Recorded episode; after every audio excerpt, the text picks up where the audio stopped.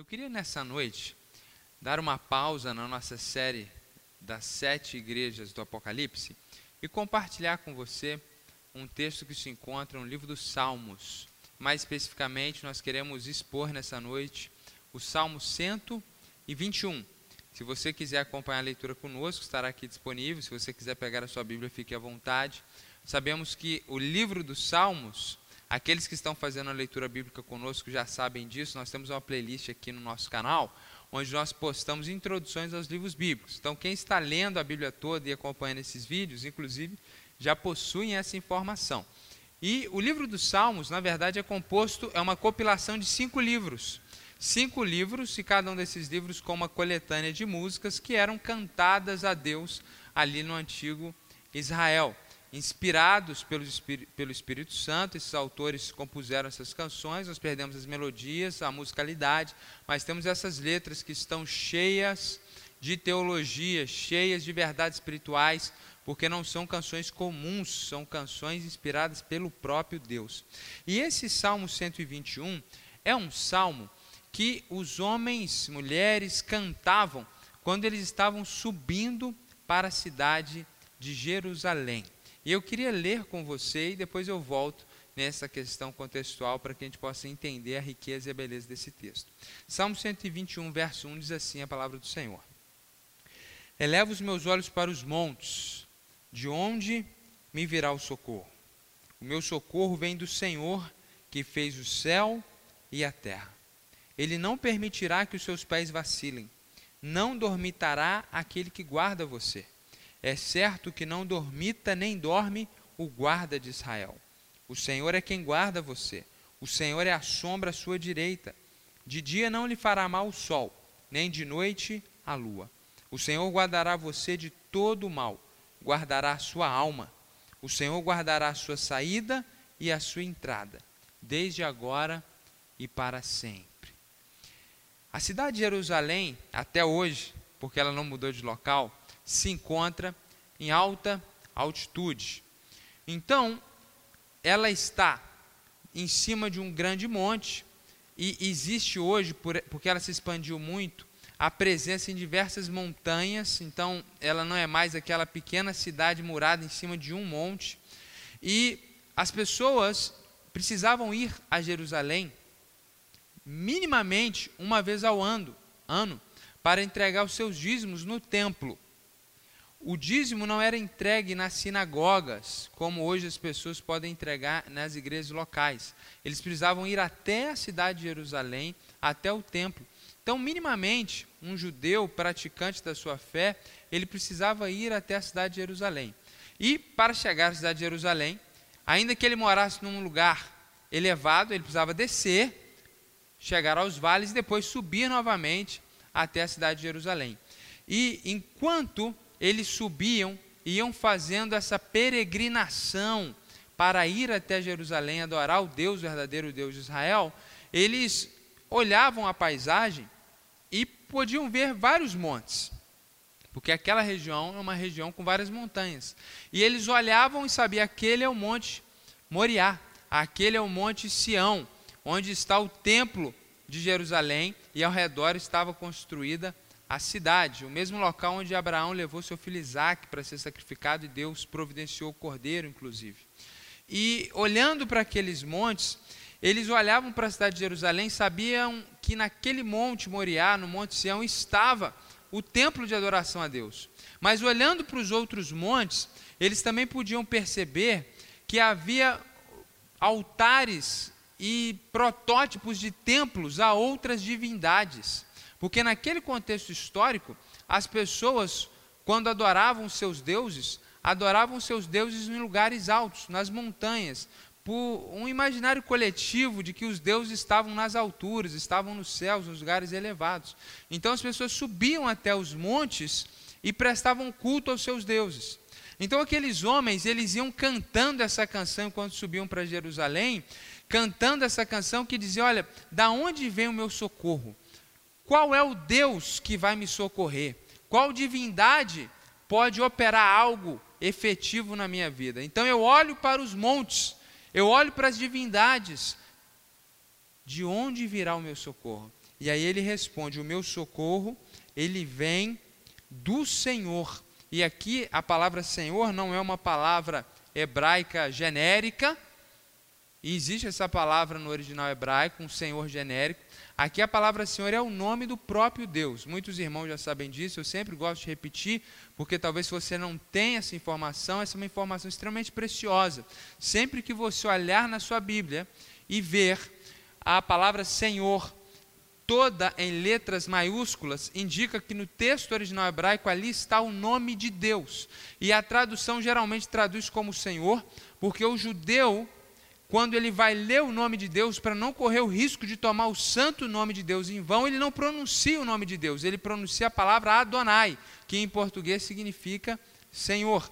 Então, o autor desse cântico, desse texto, ele está dizendo isso que aquele que poderia trazer socorro para a sua vida, ele estava indo a Jerusalém não para buscar socorro em outras divindades, mas ele sabia que era no Deus verdadeiro, no Senhor dos Senhores, naquele que se encarnou na pessoa de Jesus Cristo, esse é que pode resolver as nossas questões, esse é aquele em quem nós devemos colocar a nossa esperança. Então, Todos nós passamos por momentos difíceis nas nossas vidas, todos nós passamos por lutas, por tribulações. Isto é algo inato à condição humana após o pecado ter entrado no mundo e afetado toda a criação. Todos nós passaremos por sofrimento, todos nós passaremos por dificuldade. Nesses momentos, como o que vivemos agora, onde a população está sendo toda prejudicada. É, dificilmente alguém no mundo não está sendo afetado direto ou indiretamente com essa pandemia. E, e, e, nesse momento, infelizmente, muitas pessoas elas perdem a esperança. O problema vai se aprofundando, vai se aprofundando, vai se aprofundando, e parece que não há solução, parece que será impossível se levantar. Aqueles que perderam emprego, aqueles que têm um negócio, o prejuízo vai chegando, a situação vai ficando difícil e muitas vezes o sentimento que temos é que não há esperança, que não há saída, que não há luz no fim do túnel. Mas talvez a, a grande dificuldade desse momento é que nós não sabemos muitas vezes em quem confiar informações divergentes, guerras de discursos, e nós ficamos reféns, sem saber de fato o que é a verdade a respeito de tudo que nós estamos vivendo. E nesse contexto onde nós não sabemos em quem acreditar, nesse contexto onde nós nos posicionamos de um lado e somos atacados por outro, e se nos posicionamos do outro, os outros dizem que isso não é verdade, ouvindo tantas vozes e tantos discursos, nós temos uma pergunta: em quem confiar? Quem vai poder de fato nos socorrer? Quem de fato está preocupado com, a, com as vidas? Quem de fato está preocupado com a nação? Quem de fato está preocupado com o mundo?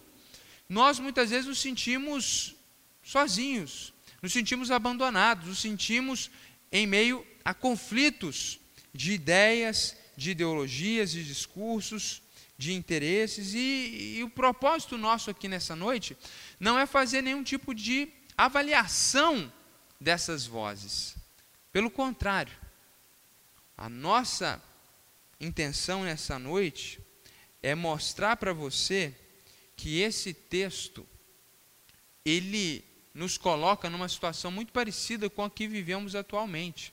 Naquele tempo, as pessoas confiavam em divindades. As pessoas eram religiosas por natureza. Era algo muito parecido com o pensamento medieval, para que você possa entender melhor. Uma vez que a antiguidade está mais distante, talvez quando nós falamos em pensamento medieval, você consegue compreender melhor. As pessoas não pensavam em ciência, as pessoas não pensavam em, em, em algum tipo de auto-evolução para alcançar objetivos. Toda essa linguagem pós-moderna de auto. Autocrescimento e autossuperação. Não era assim que as pessoas eh, enfrentavam suas dificuldades. Elas olhavam para as divindades e procuravam encontrar naquela divindade que resolvia a questão econômica, para aquela divindade que resolvia a questão da colheita, para aquela outra divindade que resolvia a questão da fertilidade, se a mulher precisava muito ter um filho, queria muito ter um filho e não conseguia. Hoje, nós não olhamos para diversas divindades. O, o, o homem pós-moderno, ele, ele não busca nas divindades a resolução dos seus conflitos, mas ele busca ou no médico, ou no economista, ou no psicólogo. Existem diversas pessoas que querem nos ajudar, ou que sobrevivem financeiramente ajudando pessoas. E, e a grande verdade é que na nossa, nas nossas vidas, muitas vezes o que nós estamos vivendo é exatamente o que aqueles homens da antiguidade viviam. É, é o drama, é a crise de, de saber que existem diversas pessoas que se propõem a resolver nossas questões, mas sabemos que, em última instância, muitas vezes nossas questões não são efetivamente resolvidas. Então, é uma confiança no amigo, é uma confiança no familiar, é uma confiança numa pessoa, uma confiança no profissional, mas quem de fato pode nos ajudar? E esse texto, ele nos ajuda a compreender que o nosso auxílio, o nosso socorro, a nossa confiança deve ser colocada primeiramente em Deus. Olhando para outras divindades, não há primeiramente a exclusividade, colocamos nossa confiança somente no Senhor Jesus. Mas olhando para as questões que nos cercam na nossa vida contemporânea, nós, claro, vamos procurar auxílio, refletir, encontrar ajuda e socorro em alguns aspectos, mas nós temos que colocar nossa confiança primeiramente no colocar nossa confiança primeiramente em Deus. E isso não é um chamado à ignorância, para que você deixe de procurar auxílios terrenos naquilo que é necessário. Mas é primeiramente colocar sua confiança no Senhor, saber que é de Deus que vem a solução, saber que é de Jesus que vem o seu auxílio, o seu socorro, porque se você coloca a sua confiança em Deus, a sua esperança é renovada, e com esperança você pode discernir melhor as muitas vozes que estão ao seu redor. Com a confiança colocada em Deus, você pode compreender melhor o que está passando ao seu redor, compreender melhor a sua situação, e ainda que você não compreenda tudo, mas quando nós colocamos a nossa confiança em Deus, nós temos paz, nós temos esperança, e você pode viver uma vida tranquila, mesmo sem entender tudo que está acontecendo, mesmo sem entender a origem, o tamanho a explicação para aquele sofrimento. Todo aquele, meu irmão, que confia no Senhor, essa é a grande verdade desse texto. Todo aquele que confia no Senhor, ele será socorrido. Então o texto, ele não simplesmente nos convoca nessa canção a colocarmos a nossa confiança no Senhor, mas ele vai nos mostrar claramente que aquele que coloca a sua confissão no Senhor, a sua confiança no Senhor, no Deus Yahvé, que, que é o Deus Jesus Cristo, que existe nessa triunidade entre Pai, Filho e Espírito Santo, quando nós colocamos a nossa confiança nele, certamente ele vem em nosso socorro. E esse texto nos mostra isso de uma forma muito clara e eu queria compartilhar isso com você. Fazendo uma ressalva aqui, essa verdade ela não é fruto de um triunfalismo. Coloque sua confiança em Deus e todos os seus problemas vão ser resolvidos aqui na terra. E, e não é nessa perspectiva que nós trabalhamos. A, a grande questão desse texto, para que ele não caia no triunfalismo equivocado e antibíblico, é nós termos a compreensão da eternidade. Entender que nós somos seres infinitos. A sua alma não será destruída jamais. Você viverá para sempre, em determinado momento, inclusive com o seu corpo ressurreto, seja com Deus ou distante dele, mas na eternidade estaremos todos nós. Num primeiro momento só com a nossa parte material, depois com a nossa parte material também, com os nossos corpos. Assim, quando nós dizemos que aquele que confia no Senhor certamente vai receber o socorro e o auxílio do Senhor, é porque nós podemos ter garantias de todas essas promessas, porque quando elas não se cumprem aqui na terra, é porque elas vão se cumprir de forma final na eternidade. Mas na prática o que nós temos visto é que Deus não tem nos abençoado somente na eternidade, mas muito tem feito o Senhor por nós hoje. Então eu quero te encorajar a colocar sua confiança no Senhor porque todo aquele que confia no Senhor será socorrido por um Deus que, primeiramente, antes de tudo, ele é o onipotente. O texto bíblico diz: Eu elevo os meus olhos para os montes, de onde me virá o socorro? Quem pode fazer algo efetivamente pela minha vida? Em quem de fato eu tenho que colocar a minha confiança? Ele diz: O meu socorro vem do Senhor, o meu socorro vem de Javé, que fez o céu e a terra. Algumas traduções diz os céus e a terra. É a ideia de que Deus criou toda a realidade. É a ideia que Deus não simplesmente é o autor da criação, ele fez os céus e a terra, mas é uma palavra que mostra a amplitude, a completude da criação de Deus. E um Deus que criou todas as coisas, ele tem todo o poder em suas mãos. Ele tem toda a autoridade, ele é o Senhor de todas as coisas. Esse Deus todo-poderoso é o seu Deus. Portanto, meu irmão, não fique vivendo uma vida como quem não tem esperança, uma vida cheia de medo, uma vida de angústia, uma vida de miséria espiritual, emocional, uma vida é, é, de sofrimento, não porque o sofrimento chega até você, mas porque você vive internamente sofrendo, angustiado, cheio de dor, porque o seu Deus é o Senhor dos céus e da terra. O Deus em que você coloca a sua esperança, o Senhor Jesus Cristo, é o Deus Todo-Poderoso. Portanto, quando você confia nele, você sabe que haverá socorro, porque ele pode socorrer você. Muitas vezes nós vivemos uma vida limitando a Deus, como se Deus fosse limitado. E, e, e nós assumimos que Deus pode fazer A, B ou C sobretudo se a gente fizer isso ou aquilo, e vivemos uma vida limitada. Mas Deus não é limitado. Não coloque Deus dentro da sua caixinha de compreensão. Deus é infinito e eterno, incompreensível por seres humanos limitados e criaturas como nós. Ele é grande, ele é glorioso, ele é o maior de todos, ele é único, ele é poderoso. Por isso você pode ter certeza que algo ele vai fazer por você. Ele tem poder, ele tem condições. Nós temos que tomar muito cuidado com essa incredulidade passiva na qual muitos de nós caminhamos, onde nós confessamos que cremos em Deus, mas na prática nós temos uma incredulidade, uma vida aqui sem esperança. A gente acha que não tem jeito, a gente acha que não tem solução, a gente chora aquela dor da, da, da, do fim, sendo que com o nosso Deus, Ele pode fazer novas todas as coisas sempre que Ele quiser. Deus não é aquele amigo que está numa situação mais difícil que você e você pede auxílio, ele não pode te ajudar. Porque ele não pode, ele não tem condições, ele não tem recursos. O nosso Deus é o dono do ouro e da prata, o nosso Deus é aquele que abre porta onde não há porta, é aquele Deus que faz milagres, é aquele que abre um mar vermelho para o povo passar, que para o Rio Jordão para o povo atravessar. Ele é o Deus de milagres, ele é o Senhor dos céus e da terra. Então, ainda que você não esteja vendo o que está diante de você, ainda que pareça que a situação acabou, ainda que pareça que humanamente não tem esperança, Deus pode fazer. E Ele é criativo em seus meios e caminhos. E quando a gente pensa que não, muitas vezes é o momento que Ele faz. Então eu encorajo a você a colocar sua confiança no Senhor, certo que será socorrido, porque o nosso Deus é um Deus Todo-Poderoso. E mais do que isso, e o texto vai ficando ainda mais belo, porque no verso 3 e 4, o texto diz: Ele não permitirá que os seus pés vacilem. Deus não vai permitir que você tropece nessa caminhada rumo a Jerusalém.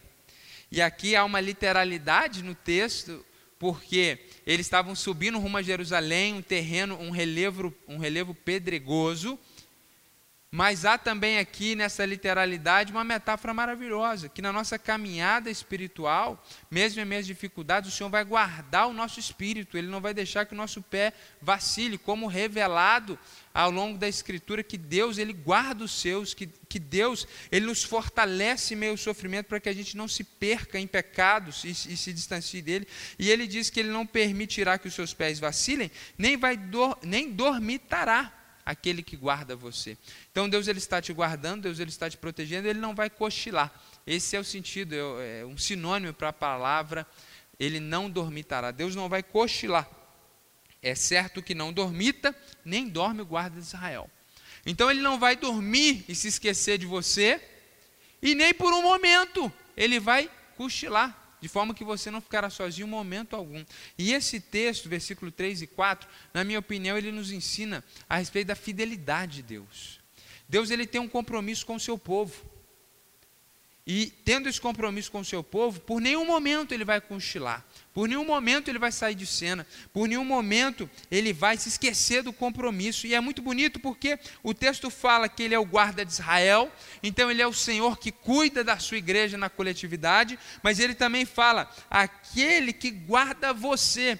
É muito bonito ver essa fidelidade de Deus com o seu povo na coletividade, é muito bonito ver a, a fidelidade de Deus com a sua vida que pertence a Ele. Se a sua confiança está colocada no Senhor, se você se achegou a Ele, Jesus disse: Aquele que vem a mim, de maneira nenhuma lançarei fora. Se você tem se achegado ao Senhor, se você entregou a sua vida a Cristo, e essa é a sua grande preocupação, essa é a grande questão, entregue, coloque a sua confiança no Senhor, porque se assim você fizer, o Senhor não vai se esquecer de você, o Senhor não vai cochilar por nenhum momento nada vai acontecer na sua vida de forma que Deus tenha sido pego de surpresa, a sua vida vai estar totalmente controlada pelo Senhor, e você pode ter essa certeza da fidelidade de Deus. Deus é fiel ao compromisso, à aliança que ele fez contigo, uma nova aliança no sangue do filho dele, ele comprou você. Você pertence a ele, você agora é o corpo de Cristo. E ele não deixará nenhum dos seus membros sofrer padecerem em enfermidade espiritual, padecerem fora do objetivo e do controle dele. Ele é um Deus fiel, que não dorme e não cochila. Aquilo que ele prometeu na sua palavra a você, ele irá cumprir. Temos que tomar muito cuidado com esse sentimento que temos que que, que, que, Deus nos prometeu algo que nós almejamos individualmente. Temos que ter muito cuidado porque algumas pessoas muito otimistas, desejando alguma conquista aqui na terra, assumem e projetam o seu anseio em uma promessa divina. Se não se cumprir é porque Deus não falou. E você não pode ficar frustrado com Deus, você tem que admitir a sua limitação, mas aquilo que está revelado na palavra, e aqui temos diversas promessas da parte de Deus, basta que a gente leia, compreenda e creia nessas promessas, essas promessas todas serão cumpridas, porque Ele é um Deus fiel. Números capítulo 23, verso 19 diz isso, que ele não é homem para que minta, nem filho do homem para que se arrependa. Essa é a grande verdade, meus irmãos, que o nosso Deus, ele é fiel e ele está cuidando de nós em todo o tempo. E aí nós chegamos no verso 5 e ele diz: "O Senhor é quem guarda você. O Senhor é a sua sombra à sua direita." Da mesma forma, e quando você caminha sob a luz solar ou artificial, ou até mesmo na luz do sol refletida na lua na noite, naquela noite de lua cheia, e você pode ver a sua sombra, e a sua sombra jamais deixa você. Assim também é o Senhor. Ele está sempre presente. Todo aquele que confia no Senhor será socorrido, porque Deus está sempre presente. Em nenhum momento você está sozinho. E não estando sozinho, o Deus Todo-Poderoso, o Deus que é fiel, ele estando presente, nada vai acontecer na sua vida de forma que ele não esteja ali, de forma que ele, ele fique refém de algo ou de alguma situação. Na sua vida nada acontece que não seja ou pela vontade perfeita e objetiva de Deus, ou porque Deus esteja permitindo. O grande exemplo disso é a vida de Jó.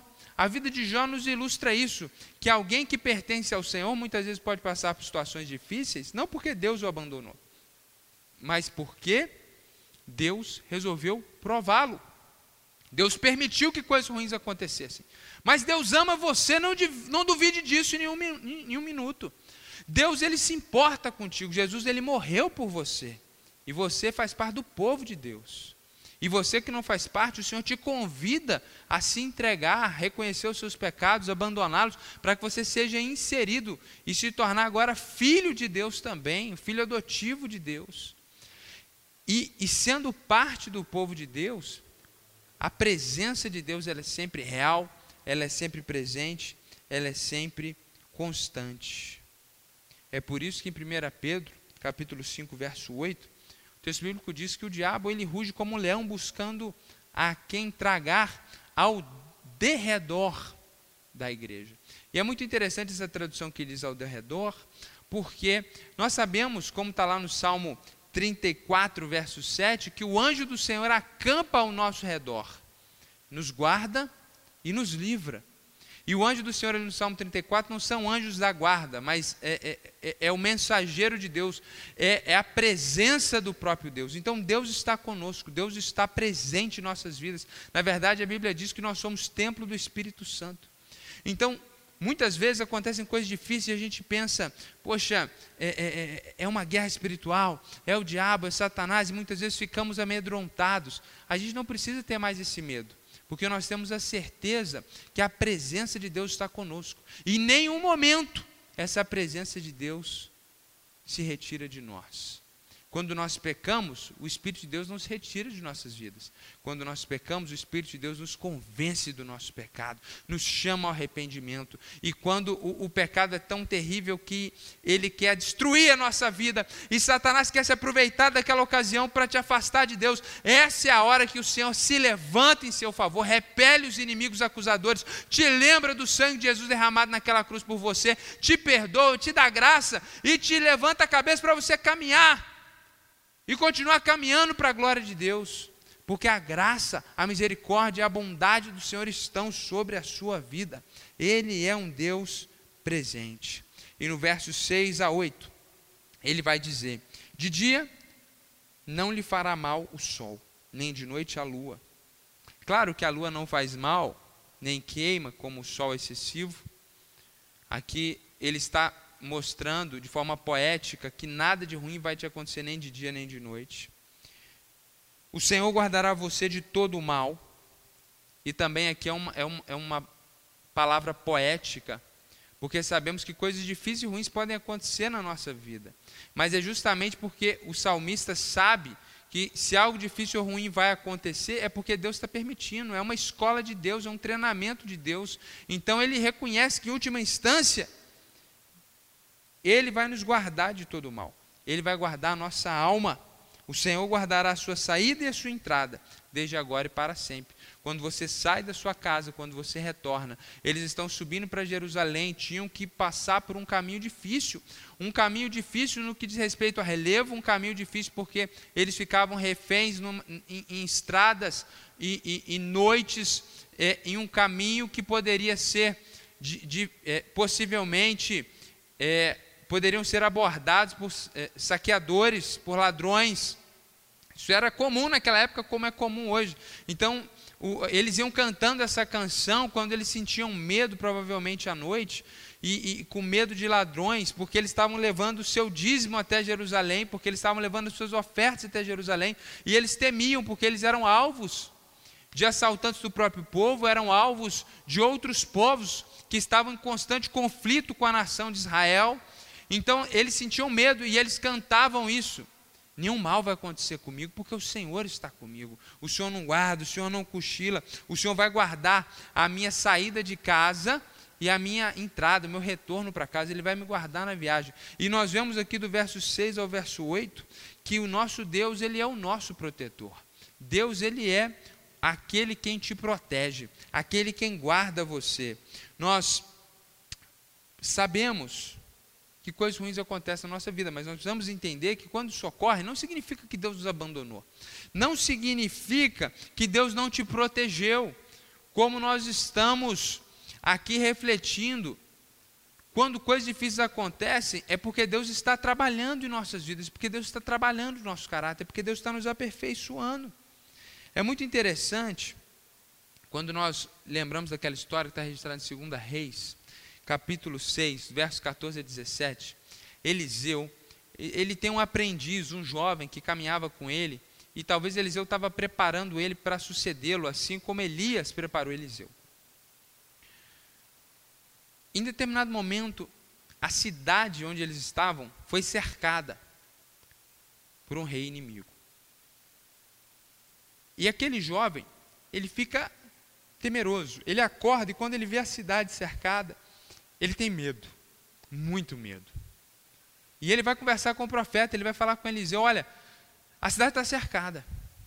E aí Eliseu ora e pede a Deus que abra os olhos daquele jovem. E quando os olhos espirituais daquele jovem são abertos, ele vê que Assim como aquela cidade estava cercada pelos exércitos inimigos, aqueles exércitos estavam cercado, cercados, aquele exército estava cercado por cavalos e cavaleiros de fogo enviados pelo próprio Deus. Nós temos que ter a perspectiva espiritual da realidade. Aqueles homens saíram da sua cidade indo para Jerusalém e era natural que eles tivessem medo no caminho, mas eles tinham a percepção da realidade espiritual, de que Deus enviava os seus mensageiros para protegê-los. E que se algo acontecesse é porque Deus estava permitindo, porque nada sai da sua soberania. Mas a grande tese é essa: que Deus está conosco para nos proteger, Ele é a nossa proteção, Ele é a nossa segurança. Naturalmente, nós precisamos ser sábios e não queremos viver uma vida irresponsável, colocando a nossa vida em risco, porque isso é tentar ao Senhor nosso Deus. Então, se eu dirijo a 200 km por hora sem cinto de segurança, eu não estou confiando em Deus, eu estou sendo imprudente, eu estou tentando a Deus. É mais ou menos o que o diabo falou para Jesus: se você é poderoso, transforma essa pedra aqui em pão. Então, se eu vivo uma vida irresponsável, eu estou tentando a Deus. Mas se eu vivo de forma responsável, de forma correta, eu posso descansar e saber que Deus é a minha proteção. Por isso você não precisa viver refém do medo. Por isso você não precisa mais superstições. Infelizmente, muitas pessoas ainda são místicos, supersticiosos, acreditam em algumas, algumas práticas para ficarem livres de algumas situações. É, isso não é mais necessário. O Senhor é o seu protetor. Não é aquilo que você faz, não é aquela reza que você faz, não é aquele símbolo. Não. Quem te protege é o Senhor. Ele vai guardar a sua saída e ele vai guardar a sua entrada.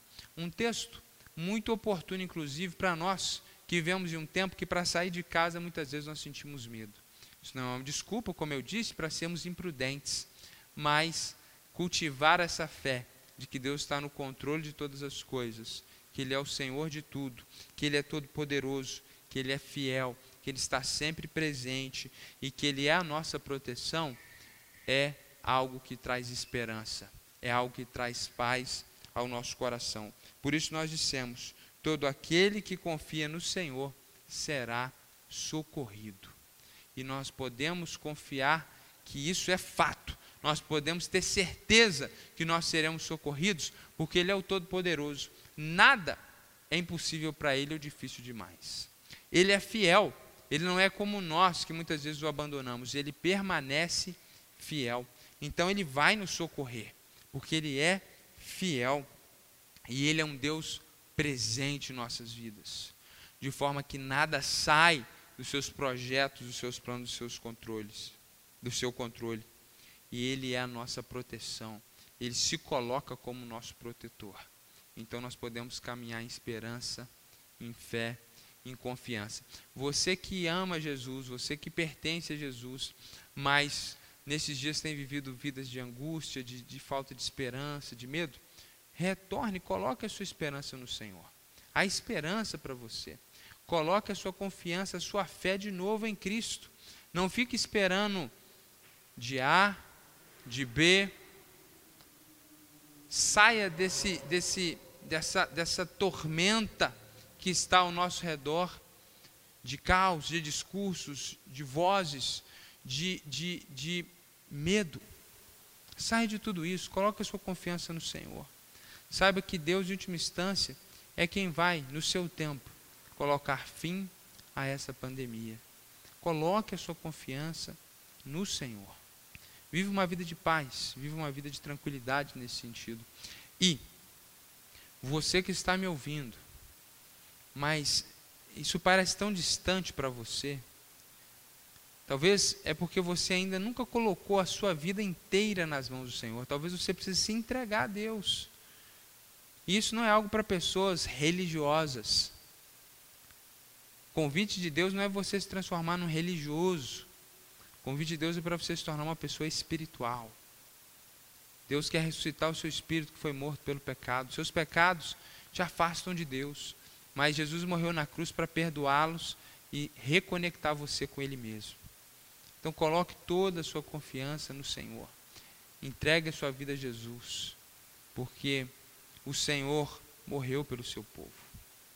E eu queria orar nessa noite para que Deus nos dê graça para que Deus nos auxilie, para que Deus nos ajude a viver essa vida cheia de confiança, na certeza que Ele tem socorro para nós, Ele tem auxílio para você, você não está sozinho, Ele está presente. O Todo-Poderoso Deus, aquele que é fiel, que está sempre presente, Ele é a sua segurança e a sua proteção. Por isso nós podemos ter esperança e paz. Vamos falar com o Senhor mais uma vez. Ó oh, Pai, muito obrigado. Muito obrigado, Senhor. Porque colocando a nossa confiança em Ti, nós descansamos nas mãos daquele que tem todo o poder. Muitas situações, Senhor, nos, nos deixam entristecidos, desesperançosos, porque são situações maiores, mais fortes do que nós. Mas quando olhamos para o tamanho do nosso Deus, a nossa esperança, Senhor, é renovada. Sabemos que o Senhor está presente e não só observando, mas fielmente está pronto a nos proteger. E descansamos no fato que nada foge do seu controle, Senhor. Muito obrigado, porque o Senhor está presente, mesmo em meio a essa tribulação. Ó Deus, nós te damos graças por todas as coisas. E oro por essa pessoa que nessa noite deseja colocar a confiança dela em Ti de uma forma única, especial, se entregando para o Senhor. Que o Senhor Jesus possa se revelar a ela de uma forma muito pessoal e fazer algo maravilhoso em sua vida, Senhor. Que ela seja livre, Senhor, desse medo, dos pecados que a escravizam. Ó Deus, em nome de Jesus, tenha misericórdia de nós e glorifica o teu nome. Abençoa essa pessoa que ora comigo nessa hora. Abençoa sua casa. Abençoa o seu lar. Ó Deus, em nome de Jesus, colocamos as nossas vidas nas tuas mãos. Colocamos a nossa confiança em ti, porque sabemos que de ti vem o nosso auxílio, a nossa ajuda, o nosso socorro. Muito obrigado, Senhor. Em nome de Jesus. Amém. Amém. Graças a Deus. Que Deus seja louvado.